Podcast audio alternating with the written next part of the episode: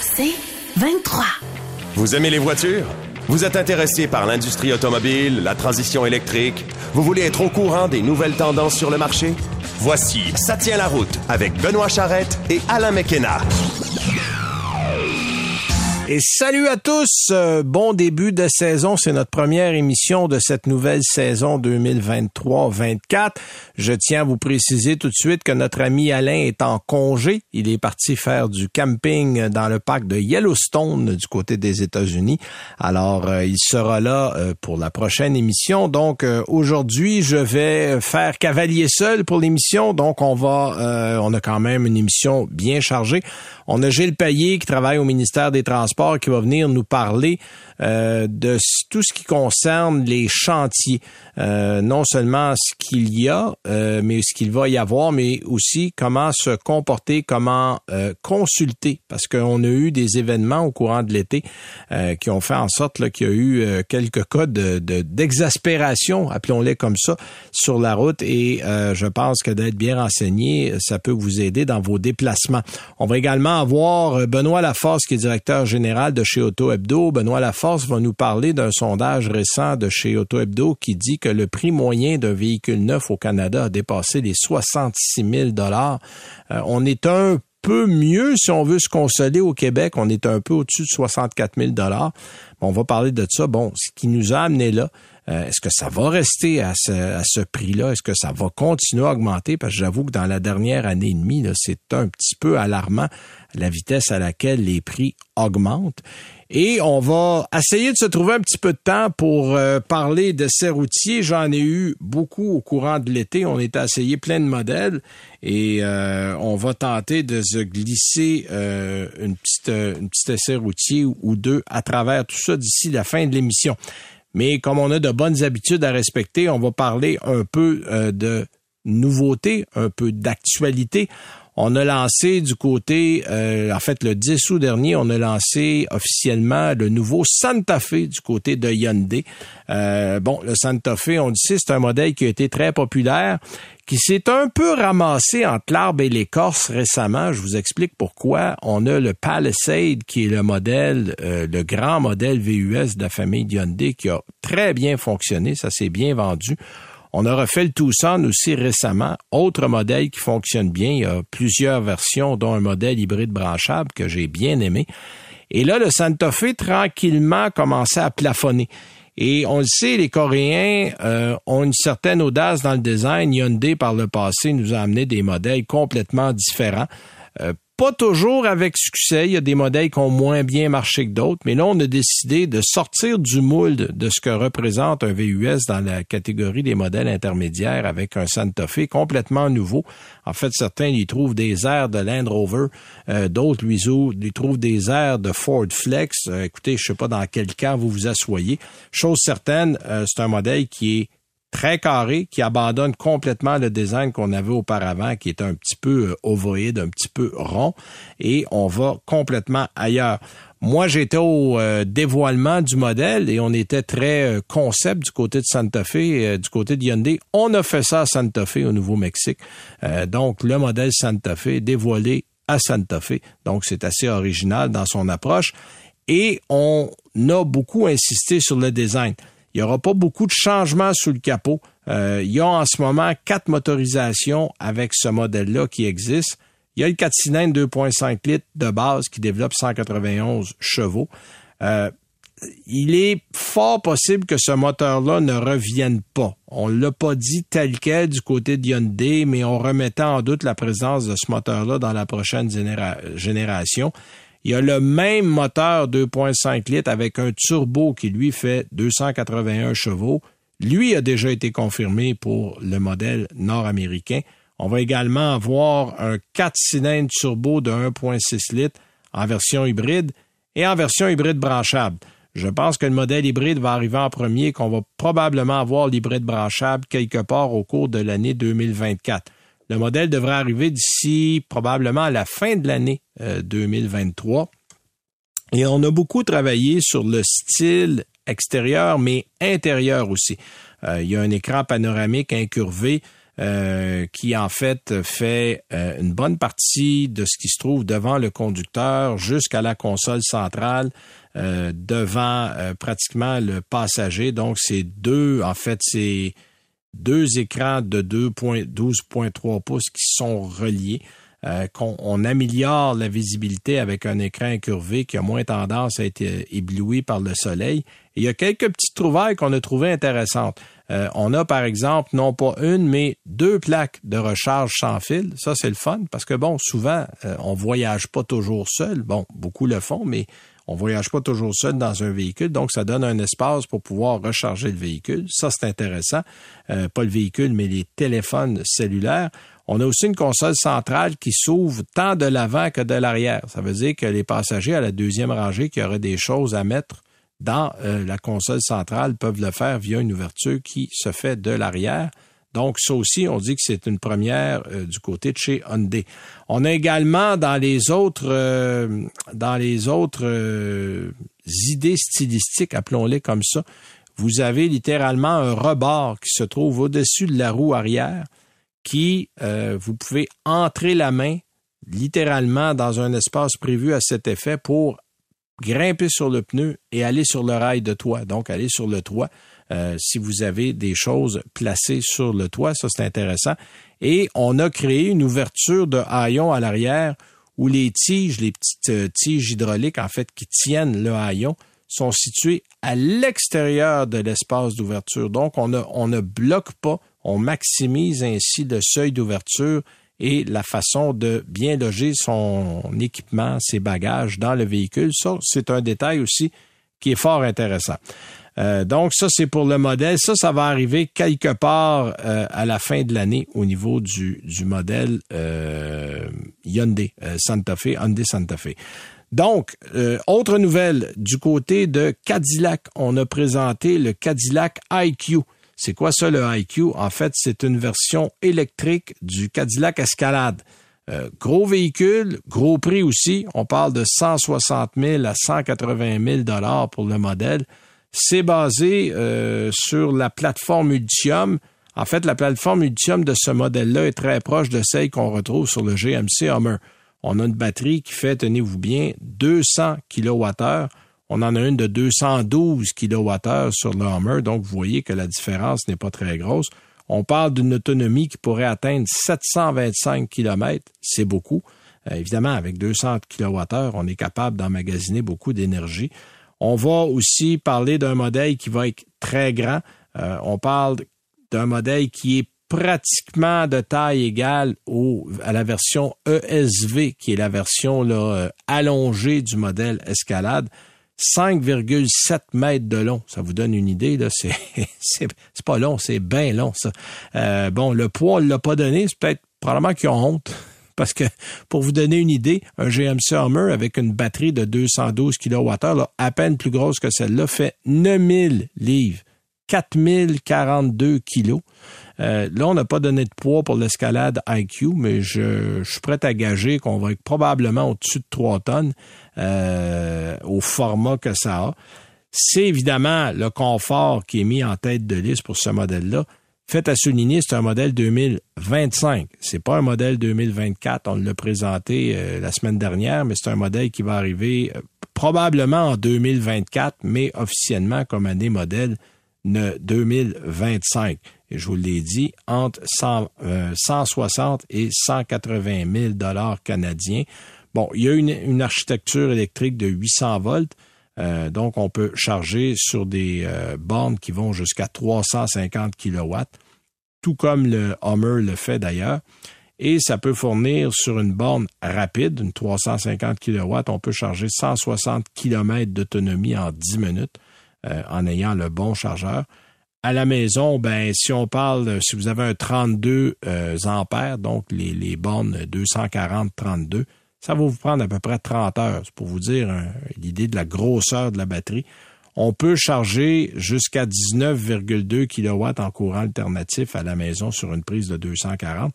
Si vous faites ça, vous réduisez votre temps de charge de 30 heures à à peu près 13 heures. Donc, ça, ça devient plus raisonnable. Ça se fait dans la nuit, mettons. Euh, puis ça, c'est un modèle. Écoutez, Ça sera pas en quantité, euh, en très grande quantité à ce prix-là. On s'entend, là, c'est, c'est pas pour tous les budgets, mais c'est un modèle qui va arriver au courant de l'année 2024. Puis tiens, deux petites nouvelles en terminant. Une pour souligner que l'annuel de l'auto 2024 s'en vient 2 septembre prochain. On va être en, partout en magasin. Et euh, cette année, grande nouveauté, on va être en Canadian Tire aussi. Donc, Canadian Tire, Costco, Walmart, euh, les librairies, pharmacie Jean Coutu, tous les endroits où on vend des livres, on sera là. Euh, donc, je vous invite à aller faire votre petit tour. On a passé l'été à faire tout ça. Et autre détail, vous le savez, les gens qui suivent un peu l'actualité, vous avez vu que Facebook, euh, Google et surtout Facebook bloquent les accès euh, et les transferts de nouvelles vers des sites, même des sites privés. Et c'est pour ça qu'on vous invite à vous abonner au balado, mais aussi à euh, télécharger l'application de Cogeco Media parce que c'est la façon d'aller directement à la source et de ramasser vos nouvelles. je pense qu'il faut pas se faire dicter la façon de faire par ces géants-là. et je ne me prends pas du temps pour faire un éditorial, mais je vous dis qu'il y a une manière légale et gentille de le faire, c'est d'aller simplement chercher les applications qui vous intéressent au niveau des nouvelles et les mettre dans vos favoris et de vous abonner à la balado. De cette façon-là, vous allez toujours l'avoir. Dites-vous que je continue de mettre ça sur le site de l'annuel de l'auto à annuelauto.ca. Donc, on peut aussi y aller de cette façon-là. On va aller, nous, à une petite pause et on va revenir avec notre premier invité, euh, Gilles Payet du ministère des Transports, qui va nous parler des chantiers.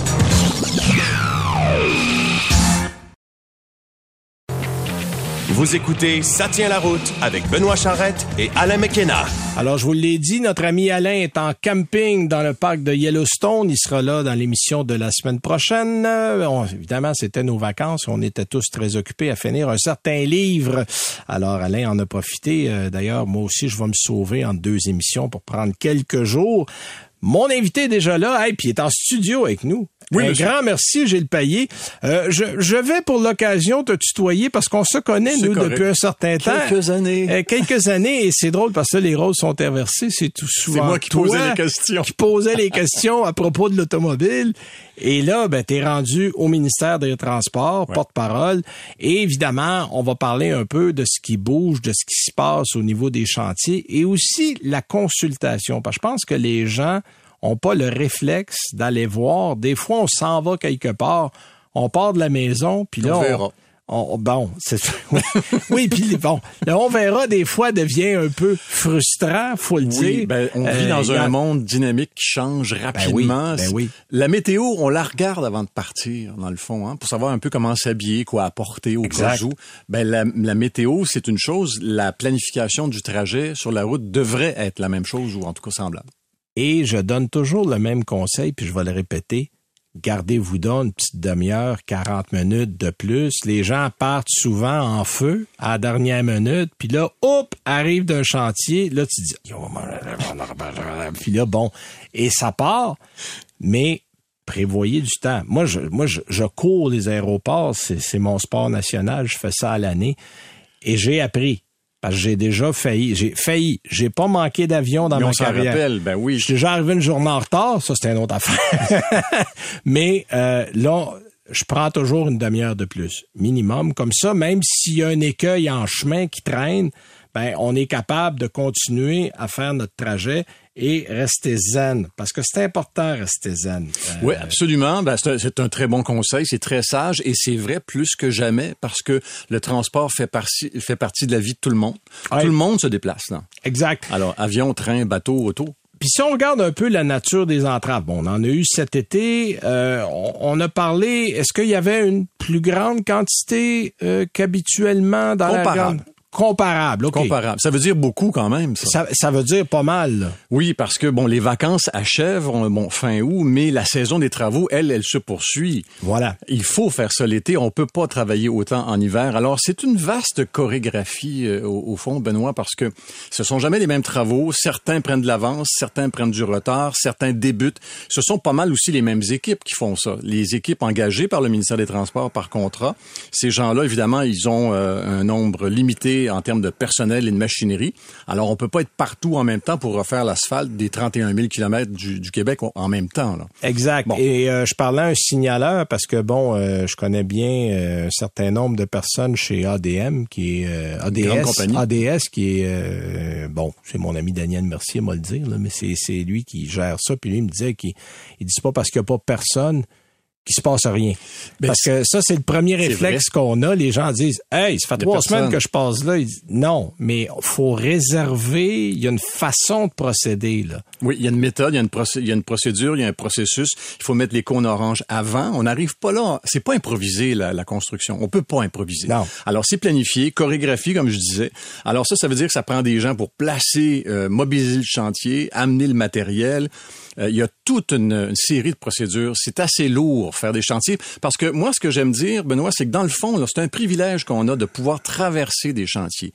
Dans le temps, là, ils pouvaient fermer la route et vous faisiez un, un détour de 30 kilomètres. Oui, oui, absolument. Fermé. Ben, je, je me rappelle de ça, là. On était petits, je- euh, oui, oui, c'était moi, ça, je me rappelle, j'avais pas de permis de conduire, là, mais On s'en souvient. Oui, oui. Alors aujourd'hui, on peut faire les deux. C'est-à-dire, on peut permettre à un certain nombre de personnes de passer quand même, plus lentement. C'est ça le problème. Il y en a qui trouvent ça trop long.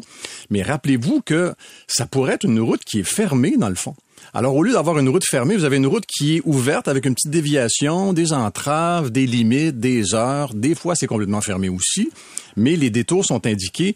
C'est extrêmement sophistiqué aujourd'hui, la façon de planifier des chantiers. Il y en a des centaines à chaque Ouais, année. ben, en fait, on a, juste dans Montréal, on a 52, je pense, dans la région de Les Montréal. chantiers majeurs qu'on appelle, il y en a au moins 52 dans la région métropolitaine. Et ça, ça inclut pas juste le MTMD. Là. Il y a pas juste les transports qui font des chantiers. Il y a la ville de Montréal, il y a les autres villes, il y a les a le services fédéral publics. aussi. Euh, ça peut être le fédéral, comme par exemple quand, dans le temps du pont Champlain Ouais, ou, ou d'autres ponts, ça peut être le fédéral qui, qui mène ça ou qui donne ça à contrat. Vous avez euh, les services publics, euh, le gaz, l'électricité. Alors vous avez une ville qui refait l'aqueduc, qui refait l'égout, qui refait le trottoir. Pendant Oui, ce temps-là, les vous gens de Saint-Lambert vont comprendre quand je veux dire que ça fait sept ans que la rue Riverside est fermée pour faire des travaux chaque année. Faudrait se parler aussi des fois. Parce que là, on a fait, je pense, le gaz une année, les égouts l'autre année, l'électricité l'autre année. En principe, Les- ils le font. En principe, ils se parlent, Oui? ces gens-là. Ah, OK. Ah, vous avez à Montréal, par exemple, Mobilité Montréal, qui est un, un regroupement d'une vingtaine de partenaires. Tout le monde fait des blagues, des fois, en disant, voyons, vous parlez-vous? Oui, ils se parlent, mais il y a des choses, des fois, qu'il est impossible de comprimer dans le temps. Et il y a des fois aussi qui Oui, sont il y a des, choses fois, qui sont des urgences. Ouais, c'est ça. On me disait, il y a des fois, c'est pas budgété pour, c'est budgété pour telle année. Ça peut que- être ça aussi. Ouais, ouais, ouais, ouais, ouais, ouais, ouais, OK, c'est intéressant. C'est pas simple. Là, il y a beaucoup de questions à propos du pont-tunnel. Euh, pont-tunnel, là, qui, qui en a, quoi, pour 10 ans? Euh, Non, exagérez pas, là. 6 ans? Non, le pont-tunnel La Fontaine, Ouais. C'est jusqu'en 2026. OK. Pour, pour la finalité. Pour la finalité. Oui, quand je parle du dernier, euh, de, la dernière plantation OK, d'arbres. OK, OK. Vraiment, là, les entraves majeures, c'est planifié au moment où on se parle jusqu'en la fin 2025. OK. Là, on répare un tube, le Ouais. tube qui est en direction au sud, normalement. Là, en ce moment, lui, il est fermé pour 18 mois jusqu'à l'été prochain. OK. Puis, 2020. est-ce qu'on est, est-ce qu'on respecte les échéanciers en ce moment? Jusqu'à maintenant, ça va. OK. Bon, bonne nouvelle. Oui. Mais bon, c'est un monde d'imprévus. Alors, jusqu'à maintenant, ça va plutôt bien, mais on sait jamais qui, qui qui a fait de la rénovation dans la vie a pas vécu un imprévu. Ah, eh, Vois-tu seul, là? Est-ce que ça s'est terminé dans en les fait, budgets et des dans les temps? travaux, des bon, c'est ça, des travaux. euh, Puis bon, à petite échelle, on est rarement à l'heure. À grande échelle, c'est encore pire. là, Il y a beaucoup de gens y impliqués, Il y a beaucoup de gens impliqués, beaucoup de partis, beaucoup de beaucoup d'argent aussi qui est impliqué. Si on regarde autour de Montréal, parce qu'on a les régions, bon, on a Montérégie d'un côté, on a Laval de l'autre côté. euh, comment est-ce que ça, ça vient euh, soit aider ou nuire à ce qui se fait du côté de Montréal? Parce qu'on, on- j'imagine, on parle, tu me disais tantôt que j'ai le payé qu'on se parle du côté euh, des municipalités. Est-ce qu'on se parle du côté des voisins aussi? Absolument. Est-ce qu'on, essaye d'organiser ça de ce côté-là aussi? dans la vingtaine de partenaires de Mobilité Montréal, par exemple, les- les- ça comprend les villes, les municipalités, mais ça comprend aussi euh, les compagnies ferroviaires. Le CN peut avoir à retoucher quelque chose sur son pont euh, de, de- de- du pont Victoria, par exemple. Oui, ils sont, sont là assez souvent d'ailleurs. Ben, c'est des vieux ponts. C'est un des plus vieux ponts, d'ailleurs, de la ville de Montréal. Alors, faut les entretenir. Euh, alors, si on fait le tour, peut-être, Benoît, il y a le pont des Lots-Tourtes, qui est à l'extrémité ouest de la ville de Oui. Montréal. Ça, il y a des travaux qui sont là depuis un certain temps. On est en train de planifier un nouveau pont. Ouais, puis ça, c'est ça. Ça aussi, c'est un vieux pont, là. Oui. En fait, à part le pont Champlain qui a été refait, on a à peu près juste des vieux ponts. Ben, écoutez, le, pont, euh, le pont Jacques-Cartier, ça c'est fédéral. On remonte dans les années 20. Euh, le, pont... Euh, pont Mercier. Pont Mercier, ça remonte dans les... Ah, ça, il est en deux parties, en fait. Il est en deux parties, effectivement. Alors ça, ça remonte dans les années... bon, tout ça à 50 ans et plus, là. Ah, facile, facile. Dans le Mercier, plus. Ça a été prévu pour du trafic qui est à peu près dix fois moins euh, que ce qu'on a présentement et ça devait durer 25 ans. Alors, ça vous donne une idée. Ça vous donne une Je pense que les ponts, c'est un petit peu plus que ça, mais le réseau routier, là, on parle de toutes les voies rapides. Euh, on a, on a très, très étiré la sauce. Fait qu'il faut pas être surpris qu'il y a beaucoup à faire en ce moment. Oui, ça dépend évidemment de toutes sortes de, les chaussées. Euh, il y a des fondations, c'est fait en couche une route. Là. En général, c'est bon 30 ans une route. 30 ans, ça passe vite. Évidemment, on peut refaire des réparations en surface, on peut faire des réparations moyennes, on peut aller vraiment en profondeur. Là, c'est plus long à faire, c'est plus coûteux. Alors, c'est du cas par cas. Mais dans l'ensemble, le réseau routier euh, métropolitain ou québécois, dans le fond, est assez âgé. Alors évidemment, il y a beaucoup de réparations euh, superficielles, mais qui ont le mérite d'être rapides et qui permettent d'avoir un niveau de, confort qui est suffisant. Mais c'est sûr qu'avec les hivers qu'on a, le gel, le dégel en plein milieu de l'hiver, c'est vraiment dur pour les fondations. C'est difficile, on a des conditions qui sont pas simples. Euh, Gilles Payon, on parlait tantôt de se préparer, de consulter. Il y a Québec 5 à 1. Euh, je pense que le niveau de fréquentation, est-ce que c'est bon? Moi, j'y vais de temps en temps quand je m'en vais à un endroit que je connais pas ou, ou à une époque où il y a 52 chantiers autour de Montréal. C'est pas mauvais d'aller voir si par hasard, parce que des fois, on arrive à une sortie, puis hop, la sortie est fermée. Puis là, whoop, détour, puis bon, ça rallonge le trajet pas de mauvaise idée d'aller consulter. C'est une très bonne idée parce que dans les chantiers, bon, il y a plusieurs tâches qui sont planifiées. C'est l'organisation de ça qui est de dire, OK, peut-être que là, c'est mieux ça. Là, il y a plus, on peut pas faire ça. Là, on laisse la place à quelqu'un d'autre avant. Euh, on essaie aussi d'éviter d'embêter les gens. C'est-à-dire qu'on fait pas exprès de faire ça le jour, la semaine. On fait pas ça euh, nécessairement à l'heure de pointe. On va dégager beaucoup de chantiers qu'on va repousser après la rentrée. Quand je dis la rentrée, là, c'est le mardi après la fête du travail. Oh, ce mardi-là, Benoît, là, c'est le pire de l'année. Là. En fait, faut pas être sur la route ce mardi-là, de préférence. Ben, c'est presque vrai, parce que là, tout le monde est là. L'école primaire, secondaire, l'université, l'autobus jaune, tout le monde est là. Le, le, le, le, mardi après la fête du travail, c'est la pire journée. Prenez le transport le 6, euh, le 3, 4, 5, le 6 septembre cette année. Alors, prenez-le en note dans votre calendrier. Le 3 et le 4, c'est le samedi Vendredi 1, samedi 2, dimanche 3, lundi 4, mardi 5. Mardi 5, OK. Alors, prenez ça en note. dans le calendrier. Mardi 5 septembre. Alors oui, il faut planifier. Et il y a des choses, évidemment, qui sont sont, sont toujours annoncés, mais des fois, c'est quelques jours avant. Ouais. Alors ça, ça veut dire que le jour avant de partir ou le jour même, allez voir sur Québec 511, regardez votre carte interactive. Vous allez voir qu'il y a une colonne à droite, ça s'appelle Options et légendes. Là, vous allez pouvoir cocher entrave majeure, entrave mineure, entrave municipale. Vous allez voir apparaître plein de petits, euh, de oui, petits parce que sur la carte. Tout ça est noté sur le site, là, que ce soit le, le provincial, le municipal, euh, tout. tout le monde est mis là. là. C'est la plateforme centralisée. Il y a un million de pages vues par mois sur le site Internet. Quand même. Oui, il y en a des gens qui le regardent et qui s'en servent de façon euh, intensive, l'industrie du camionnage spécialement oui. regarde ça. Oui, parce que eux autres, c'est important, sont la un peu pas mal sur la route tout le temps. Alors oui, oui, c'est eux autres, c'est leur job.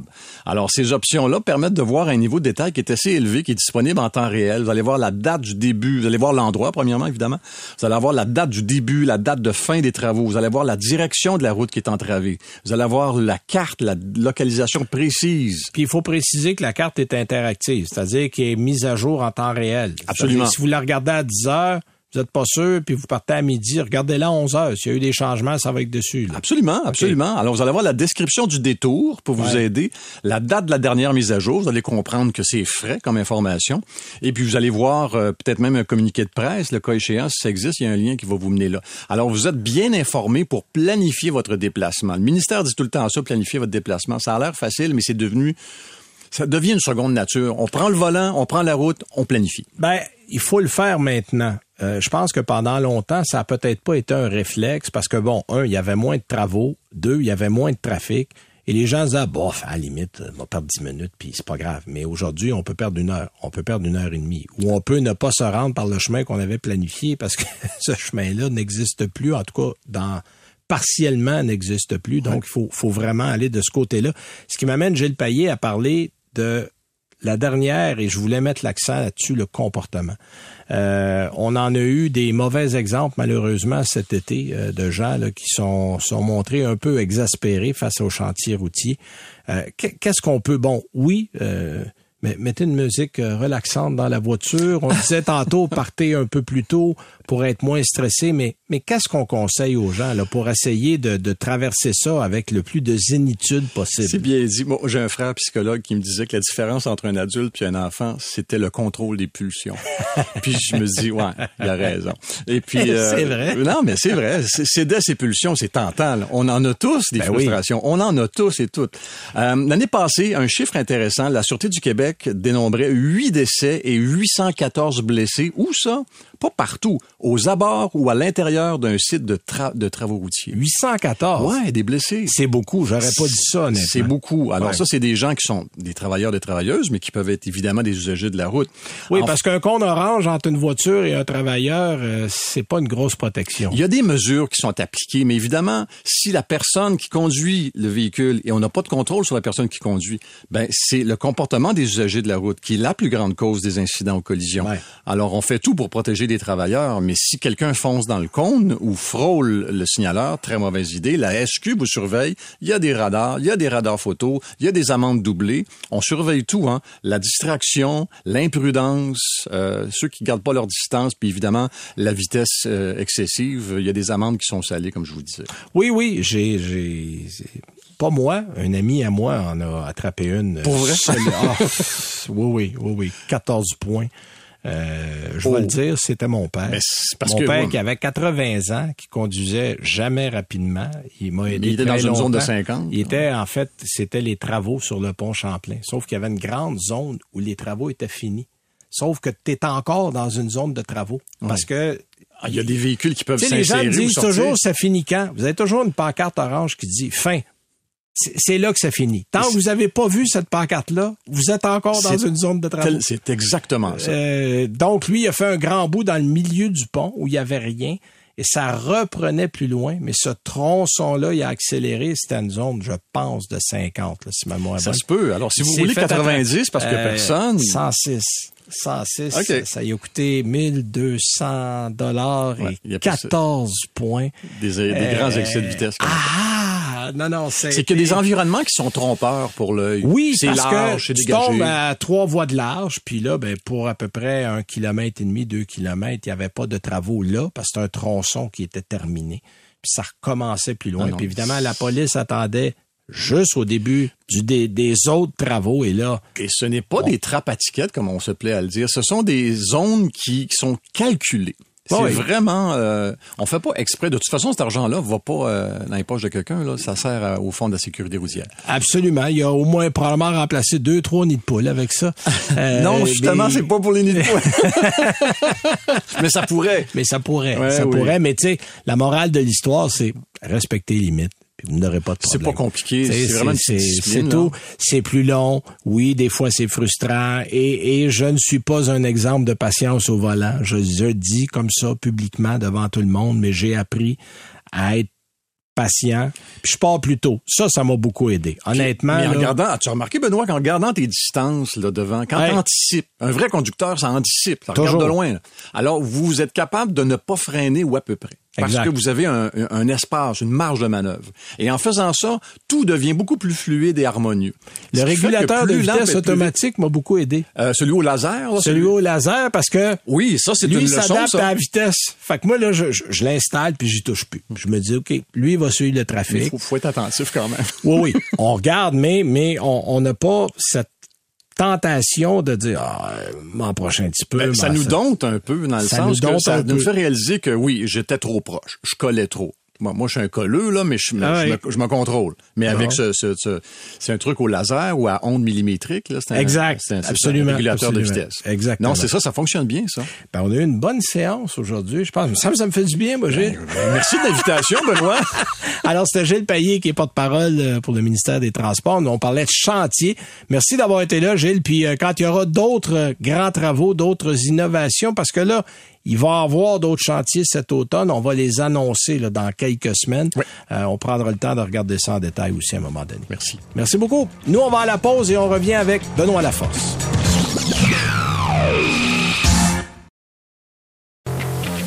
Vous écoutez Ça tient la route avec Benoît Charrette et Alain McKenna. Notre deuxième invité de l'émission, on vous parlait en introduction euh, un peu plus tôt des prix qui sont continuellement à la hausse pour les véhicules neufs. Ben, ces chiffres-là viennent d'une étude d'indice de prix qui a été fait récemment, le juin 2023, donc il y a à peine deux mois, euh, par la société Auto Hebdo euh, Trader. Euh, et pour en parler avec nous, on a le directeur général de AutoHebdo.net, division média, Monsieur Benoît Laforce. Benoît Laforce, bonjour. Bonjour, M. Charrette, ça va bien aujourd'hui? Ben, ça va très bien, merci d'être là. Parlez-nous un peu dans quel contexte vous avez fait cette étude-là, parce que ce n'est pas votre première étude. Je pense que vous en aviez fait une aussi l'an dernier. Ben, en fait, M. Charrette, euh, l'indice des prix, c'est pas quelque chose de nouveau. Euh, si je me trompe pas, c'est depuis l'année 2000 qu'on a commencé à, tenir compte, si on veut, de la fluctuation des prix dans le marché. Euh, on est rendu de façon trimestrielle, donc on a sorti, bien entendu, à chaque trimestre en 2022 cette année. Donc, ça nous donne vraiment une belle envergure pour comparer comment les prix ont fluctué dans le marché au cours de la dernière année et au cours des derniers trimestres. Bon, là, parlez-nous un petit peu de la situation du Québec versus le reste du Canada. Parce qu'on dit des fois, quand on, euh, quand on, comment, comment va le proverbe? Euh, quand on se compare, on se console. Ah oui, quand on, on se désole et quand on se, compare, on se console. Parce que le Québec est quand même pas le pire endroit. C'est pas beaucoup mieux. Mais je pense que c'est la Colombie-Britannique qui paye le plus cher euh, au Canada pour un véhicule neuf. Là.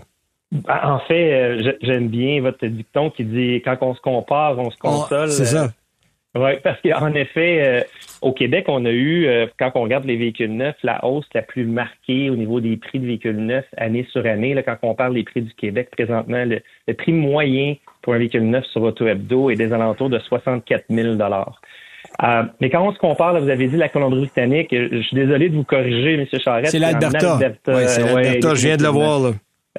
tout près de 70 000 euh, Donc, euh, si on a un véhicule à acheter au Québec, on se retrouve quand même dans une bonne position, malgré qu'on a fait beaucoup de rattrapage. Moi, c'est ce que j'aime dire, un rattrapage des prix. Euh, par rapport à l'Ontario, surtout, est-ce qu'on est très près présentement des prix de l'Ontario? On a à peu près 600 dollars de différence sur le prix moyen au Québec vous êtes l'Ontario. Puis là, je trouve ça intéressant parce que vous avez pris la peine dans l'étude de différencier les types de véhicules. Euh, par exemple, comme le prix moyen pour une voiture, là, on parle de voiture, là, Honda Civic, c'est une voiture, là, c'est 56 264 dollars. Un VUS, c'est 61 285 dollars. Un camion, là, genre F-150 RAM, c'est 75 072 dollars. Puis les fourgonnettes, euh, style bon Honda Odyssey, euh, Pacifica, 59 851 dollars. ça, c'est dans le neuf. Puis les nouvelles sont pas beaucoup plus encourageantes au niveau des véhicules d'occasion.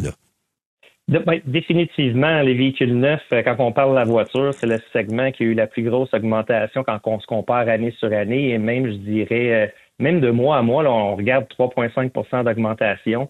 Euh, dans le véhicule d'occasion, on a continué à avoir une augmentation, mais je vous dirais que moi, ce que j'essaie de retenir quand on regarde les courbes de croissance, on a deux courbes qui ont l'air de se détacher.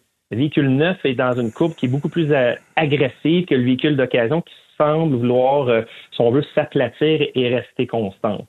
OK. Comment on explique cette, cette forte augmentation-là? Parce que là, par rapport à l'année passée, ça a augmenté beaucoup. Euh, qu'est-ce qui a changé tellement entre l'année passée et cette année? Bien, c'est sûr et certain que les facteurs macroéconomiques ils viennent jouer là-dedans. quand on parle de la production d'un véhicule, euh, aussi, l'élément qui est important, c'est que nous, pour tenir cet indice de prix-là, on compare les véhicules qui sont affichés sur le site par rapport au prix de détail. Donc, on voit qu'il y a une augmentation des prix de détail des véhicules qui sont affichés sur notre site. OK. Euh, mais par contre, l'explication que nous, on va avoir, c'est bien entendu les véhicules. Ben, on sait que les manufacturiers vont toujours tenir des augmentations au niveau euh, du, prix du véhicule année sur année. Mais vraiment, là, moi, je pense que les facteurs microéconomiques comme Alors, bien entendu, le coût de production, on est en train de sortir, on, a beaucoup progressé dans le problème, si on veut, des semi-conducteurs, et, qui est encore présent. Et, la présomption, c'est que les manufacturiers aussi font face à des hausses de taux d'intérêt, donc bien entendu aussi, ils veulent maintenir euh, leur marge euh, sur leur Autrement dit, ce que, ce que vous êtes en train de me dire, Benoît Laforce, c'est que les manufacturiers passent l'augmentation sur le consommateur. Là, vous êtes en train de me coter sur quelque chose que je, n'ai pas accès aux états financiers des manufacturiers. je suis en train de vous dire, euh, on ne voudrait pas se commettre chez Hebdo à dire les manufacturiers passent la facture, ouais, ouais, Non, je, euh, je comprends, mais, mais, mais c'est normal aussi. Je veux dire, eux font face à des augmentations et plusieurs constructeurs l'ont souligné.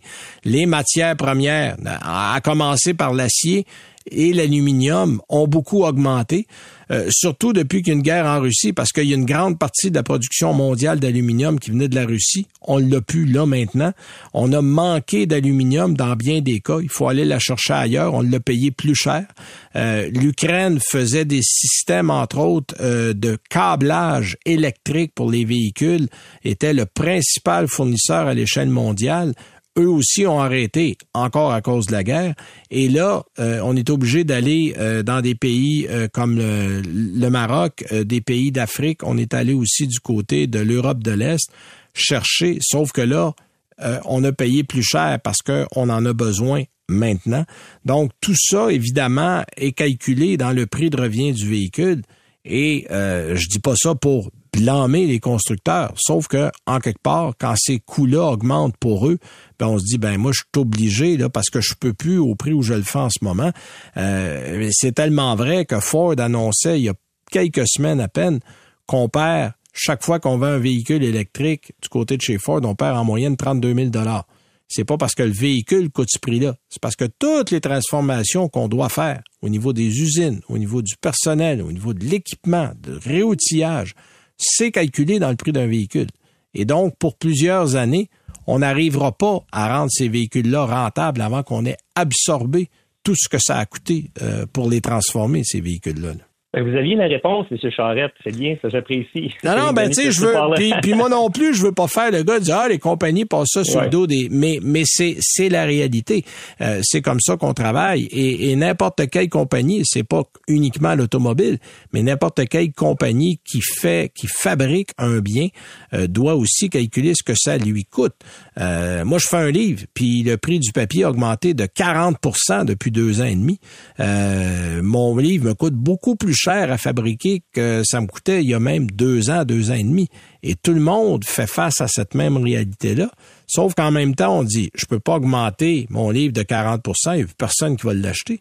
Alors, il faut calculer puis dire, bon, ben, OK, on va en mettre un petit peu, on va souhaiter que les gens vont suivre, mais c'est un calcul qu'on fait. Les compagnies automobiles font ça à beaucoup plus grande échelle, mais le problème est le même. Bon, je m'excuse, on a fait une parenthèse un peu longue, Monsieur Laforce, mais euh, je trouve ça intéressant parce que si je regarde par rapport à l'année passée versus cette année, il y a eu une grosse augmentation au niveau des prix. Est-ce qu'on prévoit que entre cette année et l'année prochaine, si vous regardez dans votre boule de cristal, est-ce qu'on se dirige encore vers une augmentation substantielle? J'aime pas être porteur de mauvaises nouvelles. C'est dur pour nous de prévoir euh, comment la trajectoire va aller, mais par contre, on sait que la demande, elle est encore très forte. OK. Euh, on fait encore place à une inflation qui est grandissante malgré sous contrôle. On voit les dernières données qui montrent un certain contrôle. Euh, puis historiquement, euh, ma boule de cristal du passé me dit qu'on a toujours vu les véhicules neufs augmenter de prix année sur année. Ouais, ça, ça, euh, c'est à peu près la chose la plus certaine et la plus facile qu'on peut dire. moi, j'ai rarement vu, rarement, ça m'est, c'est déjà arrivé, mais qu'un constructeur annonce une baisse de prix par rapport à l'année précédente, c'est, c'est un phénomène. Il faut prendre une note puis mettre la date dans son calendrier parce que ça arrive pas souvent. Définitivement. qu'est-ce qu'on peut s'attendre? Bon, on peut s'attendre à ce que les prix continuent d'augmenter? Euh, bien entendu, pour les consommateurs, ce qu'on souhaite, c'est que la courbe soit moins agressive parce que cette année, ça a été, entre année sur année, une des courbes les plus agressives qu'on a vues au niveau des prix, malgré que l'offre a été grandissante. On voit que il y a certains manufacturiers, si on pense aux véhicules nord-américains, qui sont présentement à 73% de l'inventaire sur le site autoheb2.net qu'ils avaient en 2020 avant la COVID. Donc, on a, on a de l'offre qui revient à l'heure actuelle dans le marché. Euh, mais par contre, est-ce qu'on peut s'attendre à ce que les prix arrêtent d'augmenter? Ben, c'est ça. En fait, moi, j'ai parlé avec un certain nombre de personnes qui m'ont dit, bon, euh, le concessionnaire a le modèle qui m'intéresse, sauf que son taux d'intérêt est à 7,6 mm-hmm. Le modèle va coûter, avec les taxes, au-delà de 60 000 Ça me fait des paiements mensuels qui tournent autour de 800 j'ai pas un moyen. Les gens en ce moment sont ralentis non pas par le manque, c'est pas un manque d'intérêt d'acheter un véhicule, c'est un manque d'argent, point. Euh, donc c'est pour ça que je posais la question. Euh, on se demande à quel moment qu'il va y avoir rupture, parce que euh, il faut se rappeler qu'au tout début de l'automobile, dans les années 1900, l'automobile était un bien de luxe. C'est les gens bien nantis qui avaient une auto monsieur, madame, tout le monde pouvait rêver d'avoir une auto, mais n'en avait pas. Et c'est là-dessus qu'Henry Ford a réussi à tabler en amenant un véhicule que ses employés pouvaient acheter. Et c'est ça qui a été la révolution automobile. Est-ce qu'on est en train de faire marche arrière et de revenir à un cycle où les gens devront être absolument bien nantis pour se payer une voiture. J'espère que non, euh, parce que là, c'est comme ancré dans nos habitudes euh, et c'est rendu très cher. Alors c'est pour ça la, la, question se pose euh, à quel moment tout ça va arrêter. je pense que vos études ont ont leur utilité parce que là, on est capable de dresser un portrait de ce qui s'est passé. Euh, une catégorie que j'aime bien de votre côté, c'est les véhicules les plus recherchés, euh, tant au niveau national, donc à l'échelle canadienne, euh, qu'à l'échelle du Québec. Là. Oui, définitivement. Ben, ce ressort, c'est sûr qu'il y a des, différences au niveau des recherches des véhicules au niveau national qu'au niveau canadien. Euh, vous aviez remarqué que c'est les F-150 qui trônent à la tête du palmarès pour le Canada. Exact. Oui, à 80 000 tout près, le prix moyen, quand vous parlez d'un bien de luxe, ça commence à être quand même très dispendieux, un prix moyen de 46 000 pour le véhicule d'occasion. Quand on regarde au Québec, c'est euh, la Honda Civic qui trône euh, en avant de la Porsche 911 qui devient un véhicule, je dirais, plus de rêve, et le Toyota RAV4 en, troisième place. Bon, mettons que la Civic et le RAV4, c'est pour des besoins pratico-pratiques, et la 911, c'est pour tous ceux qui rêvent d'en avoir une, puis à chaque fois qu'ils voient le prix, pleurent. Définitivement c'est un très beau véhicule. Je, rêve d'en avoir une et malheureusement. Mais à 246 000 en moyenne, euh, c'est quelque chose. Euh, c'est quelque chose, effectivement. Mais ça démontre aussi euh, les intérêts. je regarde là du côté des véhicules, il y a des variations. On retrouve la Civic en quatrième position à l'échelle canadienne, alors qu'elle est en tête de liste au Québec. On retrouve la Mustang en troisième, alors qu'elle est un, un petit peu plus loin, sixième du côté du Québec. Mais les, les modèles pratiques se mélangent avec les modèles de rêve, mais il n'y en a pas tant que ça. Parce qu'à part, bon, une Mustang qui est un rêve quand même plus accessible, il faut l'admettre, mais c'est quand même 78 800 dollars. Hein. C'est accessible, là, faut avec un petit A, là, parce que c'est pas, c'est pas abordable. Ça reste encore assez cher. Définitivement. Ce qui, est, intéressant de cette étude-là des véhicules les plus recherchés, euh, avant de vous parler aujourd'hui d'entrer en ondes, j'ai fait un, regard sur, je dirais, les peut-être les 15-18 derniers mois. Ce qui est très intéressant à regarder dans les véhicules recherchés, c'est qu'on va s'échanger la première place. Sur le rapport, on voit justement que la Porsche, elle était en troisième place au, rapport précédent, elle est rendue deuxième. Il y, a, il y a un impact de saisonnalité aussi là-dedans qui arrive par rapport à Bon, ben, la, la, Civic a sorti première pour ce, ce trimestre-ci. Est-ce que c'est parce que le prix de l'essence aurait augmenté? En général, on voit des changements dans les positions. Ouais, ouais, ouais, ouais. Ça bouge aussi en fonction des taux d'intérêt, des offres qu'il va peut-être y avoir au niveau du financement, du prix de l'essence et tout ça. Mais ça donne aussi un peu l'intérêt des différentes personnes. Alors, euh, non, je trouve ça intéressant. Et euh, Benoît Laporte, euh, Benoît Laforce, promettez-moi quand on va, là, au monde, on aura d'autres tests, on va s'en parler. Parce que je trouve ça intéressant, puis ça donne une bonne idée aux gens là, où on se situe au niveau des prix. Euh, j'ai bien hâte de voir où on va se situer l'année prochaine. Ben, définitivement, M. Charette, vous savez que je suis disponible pour vous. Bon, ben, merci beaucoup. Alors, euh, on se reparle bientôt. C'était Benoît Laforce, qui est euh, directeur général de AutoHebdo.net division Média. Ça termine aussi notre émission de cette semaine. Euh, merci à Jean-Christophe Ouellette qui était derrière la console pour notre première émission. Merci à Gilles Payet du ministère des Transports qui est venu avec nous, Benoît Laforce. Je vous annonce qu'Alain Mécana, qui n'était pas là cette semaine, sera avec nous la semaine prochaine. Euh, tant qu'à moi, il y a des préparations qui s'en viennent, il y a des lancements qui se préparent. On va ajouter des essais routiers euh, pour les semaines qui s'en viennent. Soyez prudents. Et nous, on se retrouve la semaine prochaine pour une autre émission Ça tient la route. Salut. C'est 23.